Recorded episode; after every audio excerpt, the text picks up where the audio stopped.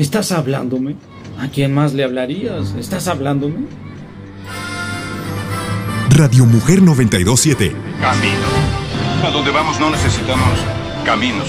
y Androide Pop No son los androides que buscan. No son los androides que buscamos. presentan Cinema Pop. Bienvenidos a Jurassic Park. A la grande le puse cuca. Con Naum Andrade, Y yo. Yo soy.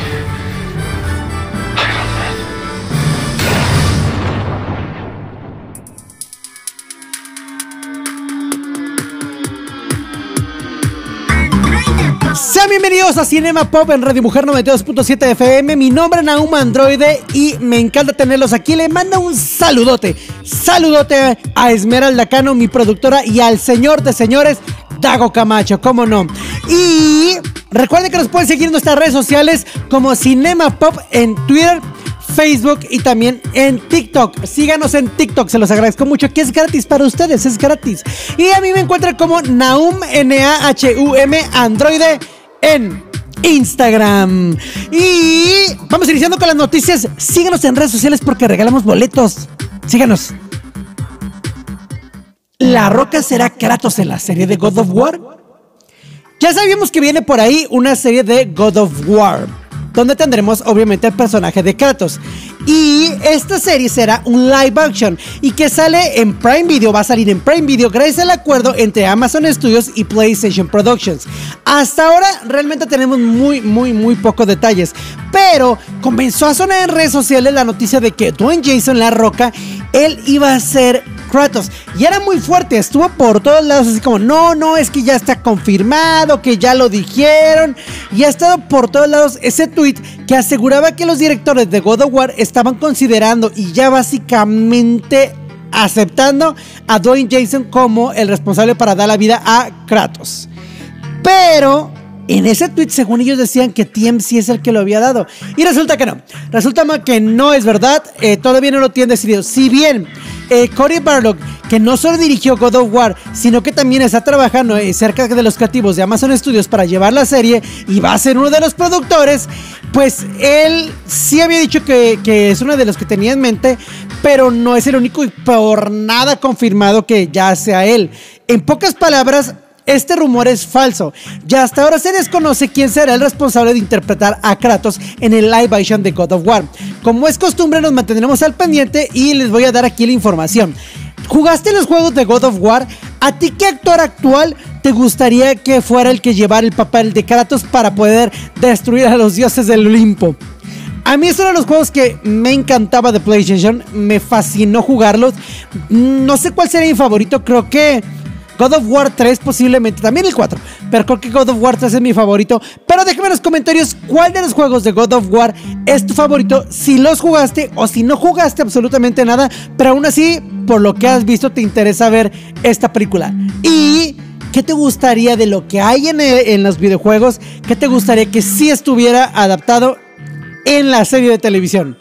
Te leo los comentarios. Ahí ponme, que realmente me encanta leerlos. Y también comparte este videito a alguien que le interese Sony, PlayStation y God of War. Los leo en los comentarios. La serie de Tomb Raider está avanzando. En enero pasado surgieron los primeros reportes de Amazon que estaba desarrollando una serie de Tomb Raider.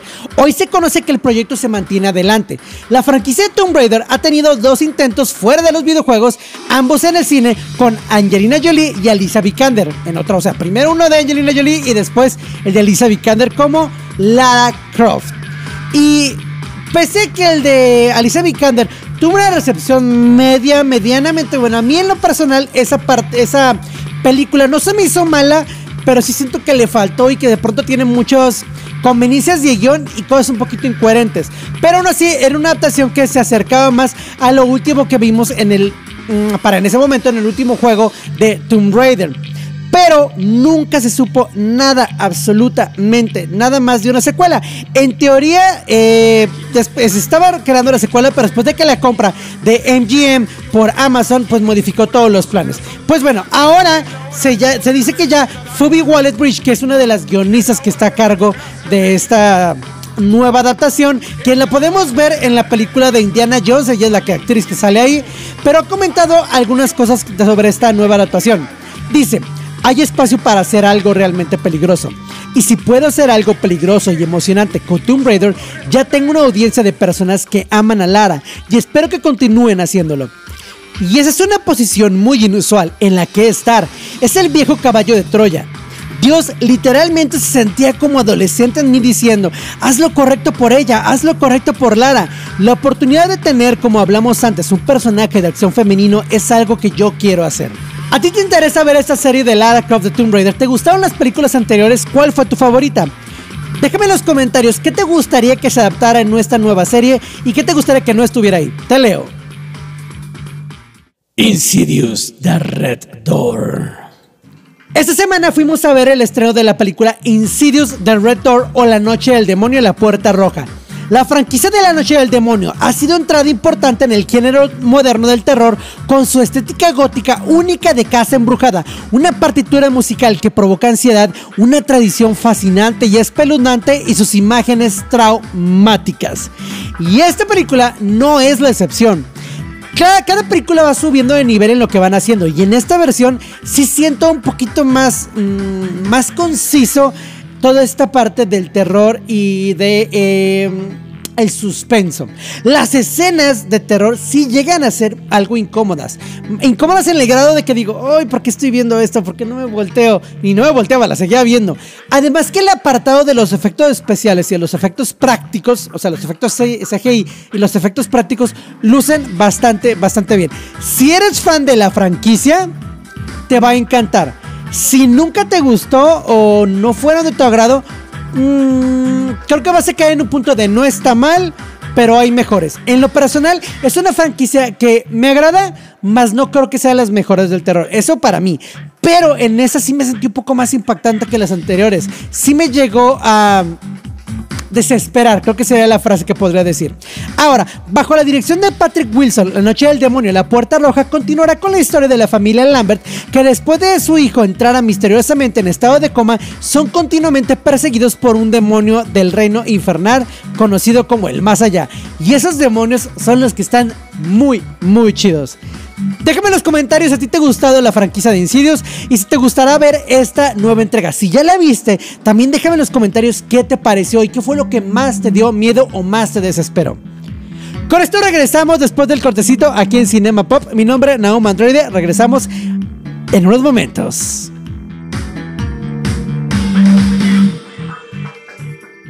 Cinema Pop.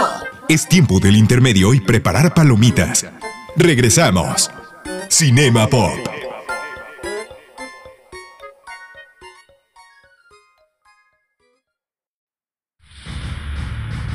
Finaliza el intermedio.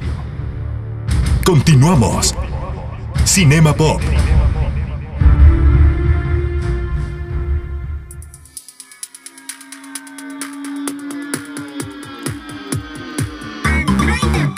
Ya estamos de regreso en Cinema Pop. Mi nombre es Naum Andrade y como siempre y en cada momento les recuerdo que nos sigan en nuestras redes sociales.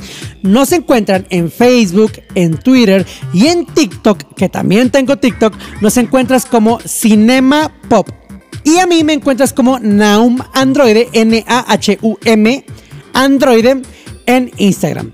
El día de hoy quiero platicar con ustedes de algunas series que se salen de la línea normal como de capítulos o cosas por el estilo, que inclusive se podrían mmm, considerar como series un poco más culturales hasta cierto punto, pero que a mí me gustaban mucho y que creo que algunos de ustedes tal vez las vieron también. La primera de ellas es una serie que marcó mucho a lo que me iba a dedicar y marcó mucho también lo que me encantaba hacer. Y es que esta serie se llama La magia del cine. Y en aquel momento se transmitía por una cadena llamada Discovery Kids.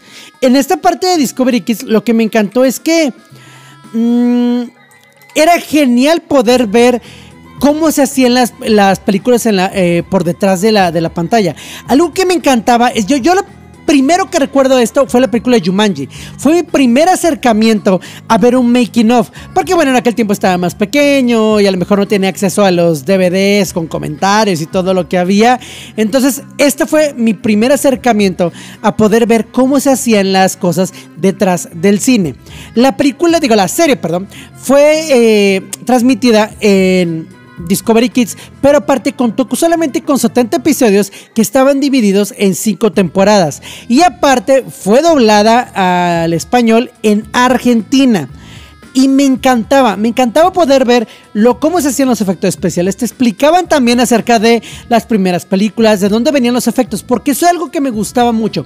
No únicamente es como, ah, bueno, en esta película se hizo de esta manera y en esta película se hizo de esta otra. No, sino también mm, te decían por qué y cómo evolucionaron los efectos para poder llegar a ese contenido, a ese último contenido final. Además que los presentadores lo hacían de una manera muy, muy... Mmm, ¿cómo puedo decirlo? Amena, pero a la vez que no te sintieras como, ay, el niño te estoy hablando, como, ay, este, te estoy hablando a ti. No, te lo decían de una manera mucho, mucho, mucho, muy amena. A mí me encantó la magia del cine y tuvo una versión más para gente grande, que no es que tuviera escenas pesadas ni nada, sino un poco más seria. Y estuvo la versión para niños de la magia del cine. Y es que también en ese momento, no sé si recuerdan ustedes que Discovery Kids no necesariamente era un programa... Eh, hecho como para niños muy muy pequeños como lo es ahora, sino era más como parecido a lo que era Disney Channel un poquito, como un poco más de esa parte intermedia en la que te mostraban programas con un toque a lo mejor un poquito más adolescentes, y eso creo que estaba muy chido. Y de ahí salió este programa llamado La Magia del Cine. Si lo viste, me encantaría que me mandaras un mensaje en los comentarios de Instagram. Me encuentras como Naum Androide, N-A-H-U-M Androide, así me encuentras. Y me cuentes si tú veías esta serie, La Magia del Cine, o si recuerdas alguna otra que tuviera este mismo tinte parecido de explicar cosas que veíamos en series o televisión.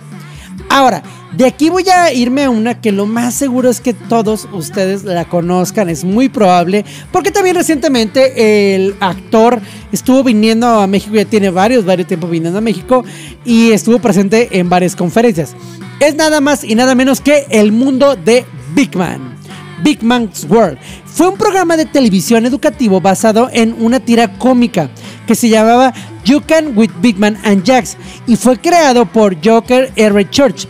Fue un gran programa de televisión. Creo que una de las cosas que más me encantaba ver era su dinámica entre Big Man, la rata Lester y sus asistentes, pero también te explicaba la ciencia de una manera mm, tan amena, tan tranquila, que me encantaba. Yo tenía la fantasía de mandar una carta a Big Man y que la leía en el programa. Bueno, yo no, yo no en ese momento no concebía que esto era Estados Unidos y de que, que llegaba la carta y que a lo mejor pudiera pudieran verla, bueno, era algo casi imposible de que pasara. Pero esta serie apareció en Estados Unidos en 1992 y el creador platicaba que era mucho la razón de que buscaban una serie que fuera de científica para niños, pero que no fuera tan lento, que no fuera como considerando a los niños un poco torpes. Este, este programa era protagonizado por Paul Salum como Big Man, un científico excéntrico que hacía experimentos cómicos, demostraciones y a veces a petición escrita de los televisores, ilustraba y llevaba conceptos básicos de la ciencia como la densidad, la electricidad o el funcionamiento del cuerpo humano. Durante años, la serie de Big Man ha sido ayudada por sus experimentos por muchas, muchas, muchas cosas. Y además, Big Man era acompañado, como les decía, de estas ayudantes. Entre ellas estaba Josie, que fue una de la primerita que apareció. Y creo que no me acuerdo si fue Lisa la que más me gustaba, cómo parecía. Bueno, se me hacía muy bonita. Era Lisa. Y después estaba eh, Phoebe.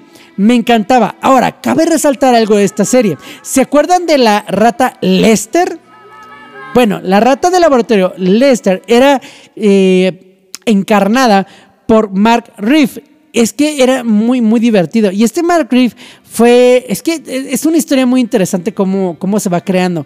Ya que él terminó eh, protagonizando a la rata Lester, siendo uno de los productores y parte del creador que era de la, de la, serie. Y fue como, bueno, yo lo hago. Él es el que llegó ahí porque no, no había nadie más que tuviera esa, esa misma línea. Y también decía, apareció también ahí Ray, el camarógrafo, que interactuaban muchísimo entre ellos y era muy, muy divertido, muy, muy, divertido. En el episodio piloto, Lester era un título controlado por Mark Reeve, pero para grabar la serie, Mark Reeve terminó disfrazándose del mismo de la rata y algunas veces Lester se resistía a ayudar a Big Man en sus experimentos. Pero es que era muy divertido porque estaban peleándose entre ellos y no, ese cómo va a ser aquello, no, no me gustaba y no, es que esto no me gusta. Era una serie que realmente disfrutaba. Ahora, eh, bueno, no tan, ni tan recientemente, iba a decir recientemente, pero en el 2014, Paul Salum, o sea, Big Man, se presentó en la UNOM como parte de un evento especial afín a las ciencias. En el evento se presentó personificada como Big Man, sin embargo, al solo poder comunicarse en su lengua original, o sea, inglés, se contó con la presencia del actor de doblaje y me pongo de pie y aplaudo. El señor Juan Alfonso Carrarelo. Que Dios mío, qué buena voz y qué genial era verlo en escena al lado de Big Man traduciéndolo, interactuando sin perder el personaje. Era genial. Ese fue su voz oficial en español latino, resultando este evento que les comentaba de la UNAM en un evento que estaba, estaba a tope, estaba retacadísimo de gente para ver esa, esa, esa experiencia. Ahora, al 26 de agosto y más veces a, continuación, Paul Salum se presentó en una de las máximas casas de estudio en el Instituto Politécnico Nacional. Y también tuvo por ahí a don Alfonso Carrero. Y también estuvo en esto ah, que era Campus Party.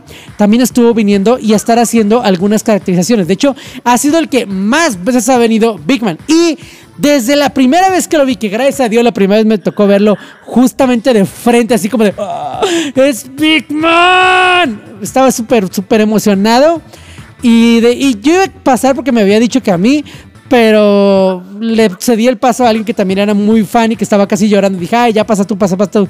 Digo, no sé, a lo mejor debía haber subido, pero quería que también él lo, lo disfrutara. Y fue genial poder eh, verlo en vivo. ¿A ti te gustó esta serie de Paul Salum de Big Bang? ¿Te gustó lo que se hacía eh, en Big Bang? Déjame o contáctame eh, por Instagram, mándame un mensajito como Naum Androide, así me encuentras en Instagram y cuéntame tú qué opinas de esta serie de Bang. Ahora, vamos a pasar a otra serie que es de mis favoritas, sino que mi más favorita y de la que me aventé todas las temporadas y me atrapó y es Cazadores de Mitos, de Mythbusters. Fue un programa de televisión estadounidense y australiano de divulgación científica que fue emitido por Discovery Channel estaba protagonizado por los expertos en efectos especiales Adam Savage y Jamie Heineman. Ahí eran ayudados, bueno, por algunos eh, que era la, Escuadrón B, por Tori Belechi, Gran Imahara y Cari Byron, la hermosísima y preciosísima Cari Byron. Dios mío, creo que todos los ñoños nos, nos enamoramos de Cari Byron. En el programa los protagonistas usaban sus conocimientos y habilidades técnicas para poner a prueba la veracidad de las leyendas urbanas y otras creencias de la cultura popular, sometiéndolas a lo que se le llama el método científico. Este programa se grababa inicialmente en el área de la Bahía de San Francisco y era narrado por la voz de Robert Lee en inglés. Posteriormente pasó a grabarse en Santa Clarita, también en California. Hasta ahorita lo voy a parar aquí. Ahorita vamos a seguir hablando después del cortecito de esto de los cazadores de mito. Si puedes, mandar un mensajito. ¿Cuáles eran tus episodios favoritos de los cazadores de mitos? ¿O cuáles eran los mitos que te gustó que verificaran? Te escucho y te leo. Nos escuchamos en un momentito. Regresamos aquí en Radio Mujer 92.7 de FM. Mi nombre, Naum Androide. Regresamos en Radio Mujer.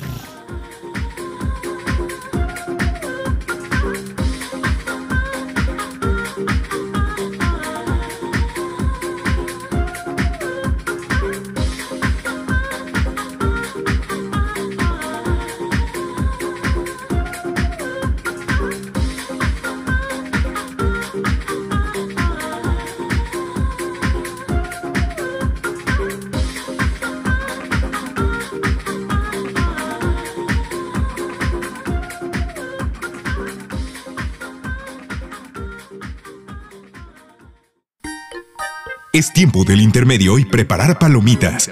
Regresamos. Cinema Pop.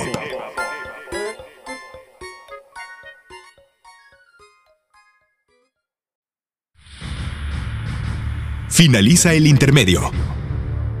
Continuamos. Cinema Pop.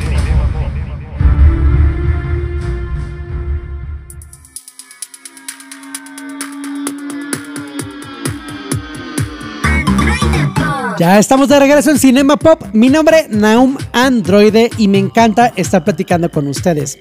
Eh, les recuerdo, les recuerdo que por favor nos sigan en nuestras redes sociales como me encuentras a mí como Naum Androide, N-A-H-U-M Androide y nos encuentras en Facebook, en Twitter y en TikTok, que también tengo TikTok como Cinema Pop. Así nos encuentras. Antes de irnos al cortecito, les estaba platicando de esta serie llamada Cazadores de Mitos o los Mythbusters. Eh, es una serie que me encantaba, me encantaba.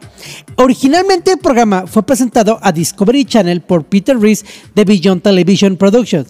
Discovery encargó entonces los tres episodios pilotos y Jamie Hanneman llegó al programa por medio de Reese, quien lo conocía con anterioridad de su participación en el programa Robot Wars. Jamie Hanneman es el que tiene el bigotito, sí, que hablaba así, que le decía como que parece como Morsa, peludín pelón, así él. Y Adam Savage, que había trabajado junto con Heinemann en comerciales de televisión y en Robot Wars, fue elegido por esto, o sea, por Jamie Heinemann lo eligió para presentar el programa y estar los dos juntos, ya que Jamie pensaba que no era lo suficientemente dinámico para conducir el programa él solo. Y creo que la inclusión de, de Adam Savage es clave para el trabajo de Cazadores de Mitos, ya que sí, Jenny Hammer era más serio, era como la voz de la razón. Y Adam Savage es un remolino. De hecho, tengo una revista por ahí que se llama Mecánica Popular, donde platicaban entre ellos. Y sí te llegaba a sorprender algunas cosas, como por ejemplo el hecho de que ellos mismos decían, bueno, es que no es que seamos amigos fuera de la pantalla, no es que nos vayamos como a cotorrear y todo, no. Nos llevamos muy bien entre el programa, pero no somos tan compatibles en la parte fuera de. Porque justamente comentaba Janie Heineman que Adam Savage es como un remolino, donde sí llega un resultado, pero mientras pasa y lo llega, hace un desastre alrededor. Y esto se notaba en, la, en la serie. De pronto había tensiones donde cada uno quería jalar para su lado y era como una lucha, no de egos, pero sí de que creían que cada quien podía tener la razón porque eh, aplicaban un, método científico distinto. Entonces, eso lo hacía muy interesante. Eh, el hecho de que se incluyera después a la línea B lo hacía muy, muy padre porque se hacía mucho más dinámico el poder saber si el mito era eh, bueno, posible o casado, busted. Ahora, Confirmado, posible o casado. Al final de cada capítulo, cada mito es clasificado como confirmado, posible o casado. Busted. Confirmado. Cuando el mito resulta ser veredicto, los cazadores de mitos son capaces de recrear el resultado esperado con las circunstancias originalmente descritas. Un mito también puede ser confirmado mediante documentación histórica que demuestra que el hecho realmente ocurrió. Otra parte que era plausible o posible, este criterio se utiliza cuando un mito es posible aunque poco probable. Cuando existe una evidencia documentada que sí pasó, pero que no ha sido posible replicar el caso o el mito por los cazadores de mitos. También cuando los resultados deseados no se obtienen con la situación exacta descrita en el mito, pero se consiguen expandiendo algunos parámetros como decir, ah, bueno, y si le molemos acá y si le hacemos acá, entonces es posible, pero ya no queda como exactamente. Y bueno, es casado cuando el mito resulta ser falso, imposible o cuando de plano no tiene pies ni cabeza, ni no puede ser reproducido ni con los parámetros originales, ni siquiera exagerarlo razonablemente. Y es que llegaron a hacer cosas loquísimas, loquísimas entre ellos. Gran parte del atractivo del programa viene también de la interacción entre, bueno, Heinemann y Savage, similar a la de un dúo, pero también de las personas que los acompañaban. Creo que los nuevos integrantes del reparto que se incluían, que eran, eh, eh, bueno, Salvatore, Troy Belleci, Cari Byron y Granny Majara, hacían que se hiciera todavía más divertido el programa, porque eran como la versión B al inicio donde le estaban enseñando cómo hacerlo y después ya se soltaban y ellos hacían una locura completamente con sus mitos. Todos los mitos que ponían ahí se quedan aún en el colectivo de decir, oye, no, es que esto que decías que a lo mejor no, no funcionaba, oye, los cazadores de mitos ya lo pusieron a prueba y ahí salió el episodio. Entonces, sí se han vuelto un referente ante lo que es posible y no es posible. Ahora, los Mythbusters se han hecho gran énfasis en la seguridad de los espectadores debido a la naturaleza peligrosa de muchos de los mitos puestos a prueba, a menudo realizados en escenarios cotidianos. Todos los episodios eh, que comenzaban con un descargo de responsabilidad de Adam y Jamie, se ellos exaltaban en que no lo repitieran, no lo repitieran. Ahora, la serie también amplía la mm, autocensura del lenguaje un poquito un poquito particular, ¿no? Y también el hecho de decir, oye, no, otra forma de, las cosas que se de censura era, por ejemplo, en el episodio de Peeling on Third, en español, original en el tercer rail, donde el programa censuró la visión de la válvula que hacía, pues ya sabes, ¿no? este, de, de, los, de los protagonistas para que no se viera. Y, que solamente se llegara el, mito, ¿no? Creo que hay muchos mitos muy, muy buenos, pero también han habido, hubieron accidentes en este programa. Por ejemplo, el labio inferior de Adam fue absorbido por un motor de vacío en marcha mientras estudiaba el dispositivo levitador del resultado de un corte, pues bueno, ya ahí le pareció el corte y que explicó en un episodio que se llamaba Descubriendo los cazadores de mitos, que él quiere comprobar si el motor de vacío succionaría su labio, pero que no pensó sobre, pues el rápido extractor que contenía. Ahora, Adam también perdió algo de pelo en una prueba de explosión en destrucción de móvil, en el que proclamó una de sus citas más famosas, ¿acaso me falta una ceja? que estaba en el intro del programa. Desde entonces se usa como escenas como que aparecen en diferentes lugares. Ahora, Jamie, Jamie Heineman casi se desmaña durante coche apestoso. Después de introducir dos cuerpos de cerdos en un coche y cerrarlo herméticamente durante dos meses, el coche acumuló altos niveles de armónicos que casi le hacen desmayarse cuando entró a sacarlo del contenedor.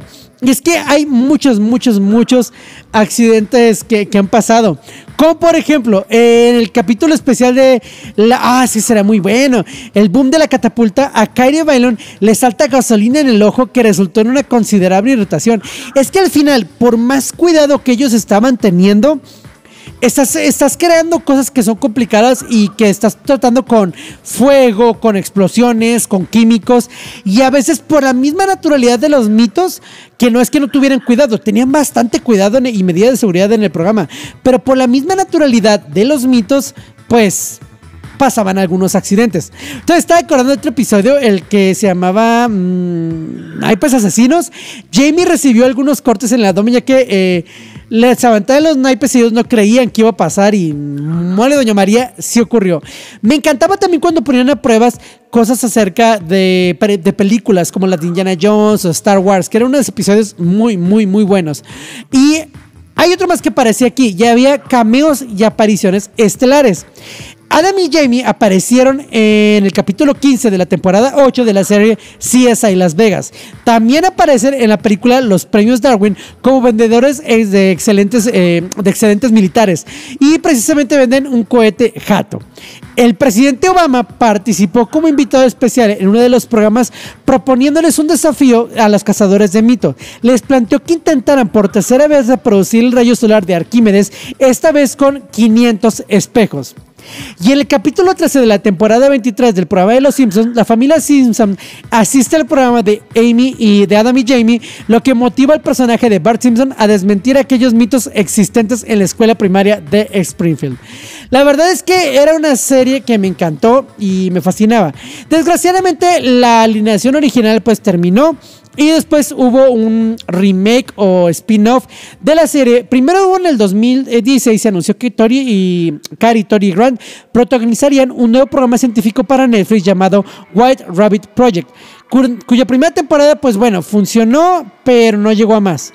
El 28 de marzo del 2017, Discovery informó que la nueva temporada de Mythbusters estaría en su próximo calendario de 2017 al 2018 con unos nuevos actores, pero no funcionó tanto. Es que realmente algo que lo hacía muy clásico era la interacción entre Adam y Jamie.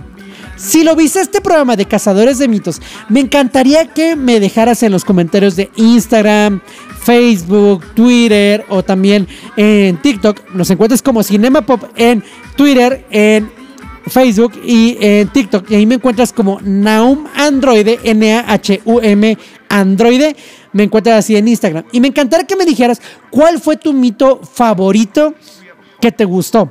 ¿Cuál fue el que te atrapó? ¿O cuál fue el que no creías que fuera posible y de pronto fue posible?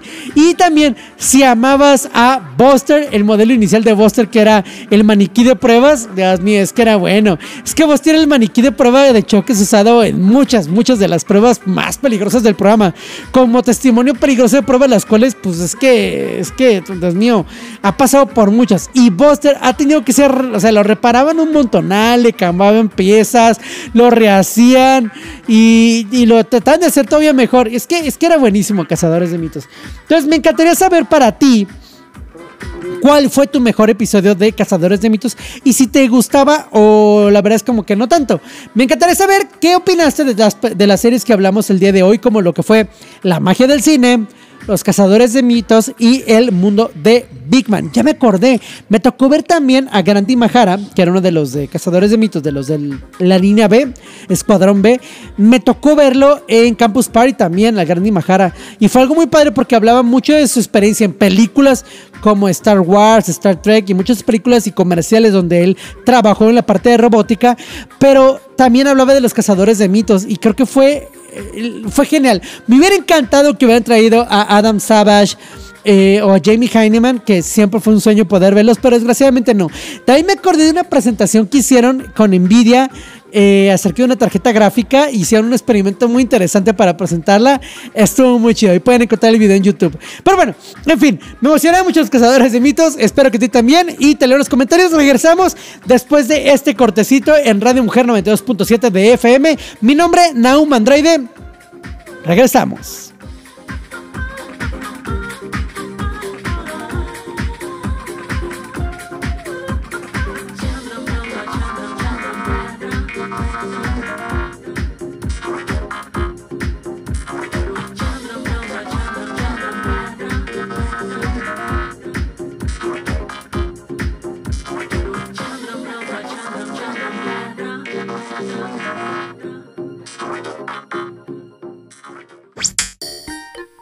Es tiempo del intermedio y preparar palomitas. Regresamos. Cinema Pop.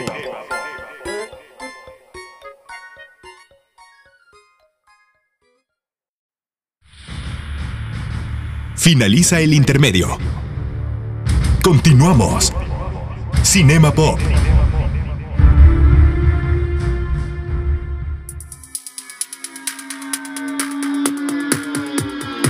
Ya estamos de regreso en Cinema Pop en este sabadito. Ya vamos a terminar. Este es el último bloquecito que tenemos Cinema Pop. O sea, ya es el último bloque por el día de hoy. Recuerden que si por algo se pierden Cinema Pop, nos pueden escuchar en Spotify. Simplemente nos buscan como Cinema Pop y ahí estarán todos los episodios.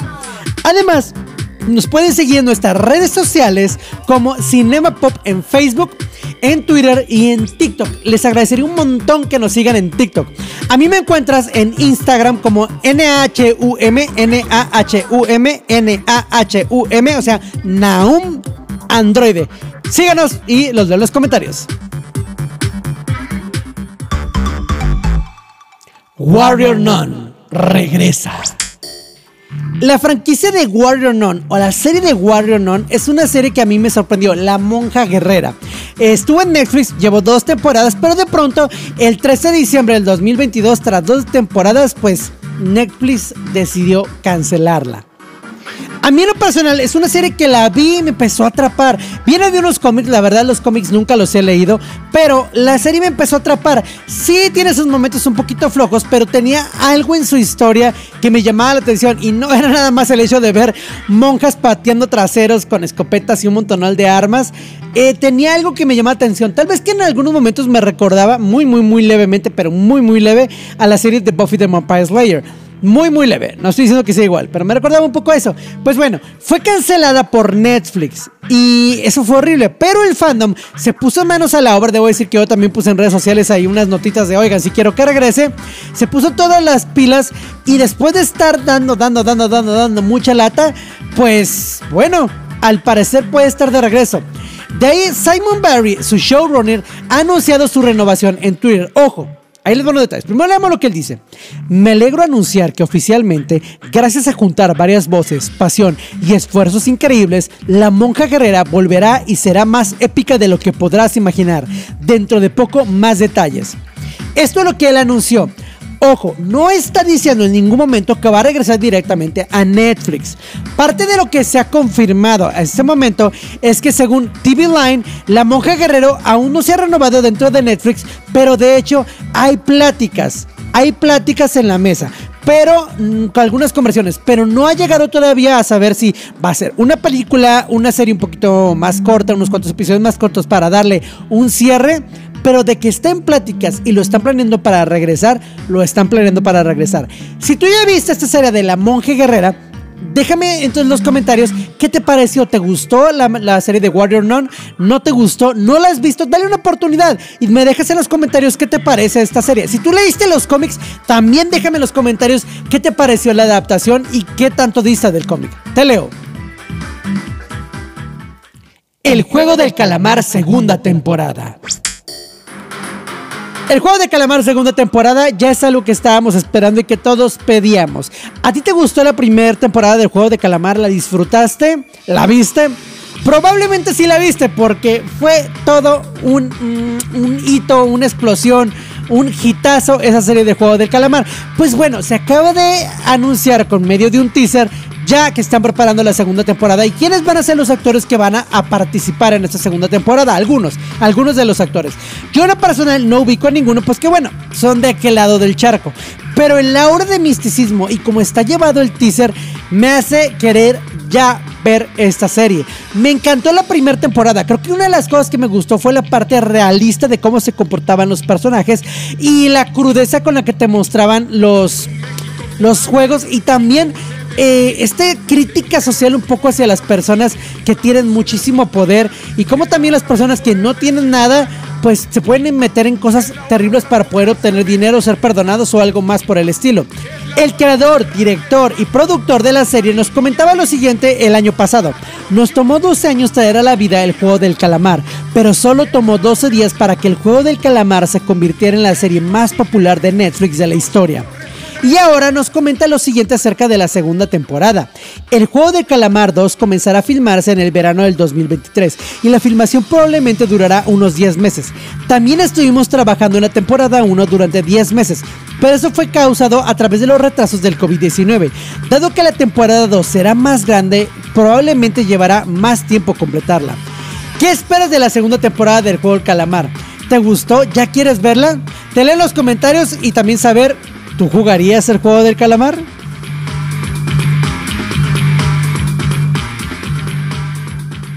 Tron 3, primeros detalles. La venidera película de Tron 3, Ares, la tercera entrega de la emblemática saga fílmica de ciencia ficción, fichó esta semana a otro famado actor dentro de su elenco, además del ya asegurado Jared Leto. A la par, se dieron a conocer los primeros detalles de la trama por si fuera poco, también las recientes declaraciones garantizan que el creador de la franquicia Tron, Steven Lisberg, ha dado su visto bueno al proyecto estelarizado y producido por Leto. El actor que se ha unido a estas filas de Tron es nada más ni menos que Evan Peters, el Quicksilver de las películas de X-Men o Dahmer, Jeffrey Dahmer de la serie de Dahmer de Netflix. De acuerdo con The Hollywood Reporter, el guion de la película habla de un soldado en el mundo de los ordenadores y de un jugador torpe en el mundo de los humanos.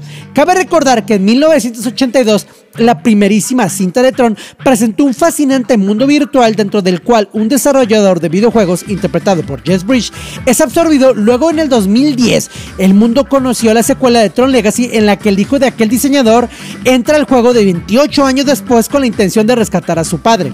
Ahora bien, mientras los dos largometrajes primigenios se ambientan mayormente en la realidad virtual, tal parece que Tron Ares Tron 3 Ares volteará el tablero. Según el mismo reporte de THR, el guion coescrito por JC Winton y Jack Thorne mm, hablan sobre la aparición de Ares, un programa sensible que adentrará toda su conciencia en el mundo humano sin estar preparado para entablar contacto. Suena interesante esta película de Tron. La primera, eh, si no la si no entiendes de qué época viene, se puede hacer pesada. La segunda se me hizo buena. Además tenemos a Daft Punk en el soundtrack y Dios mío. Qué buen soundtrack. Pero bueno, déjame en los comentarios si tú quieres ver esta película de Tron y si te gusta la franquicia de Tron. Te leo en los comentarios. Con esto ya nos estamos despidiendo de Cinema Pop. Les agradezco muchísimo por estarnos escuchando. Mi nombre, Naum Andrade. Y no me queda nada más que decirles que hoy, mañana y siempre es un gran día. Terminamos esta función. Android Pop y Radio Mujer 927 te espera la siguiente semana con más información sobre cine, series y cultura pop. Hasta la vista, baby. Cinema Pop.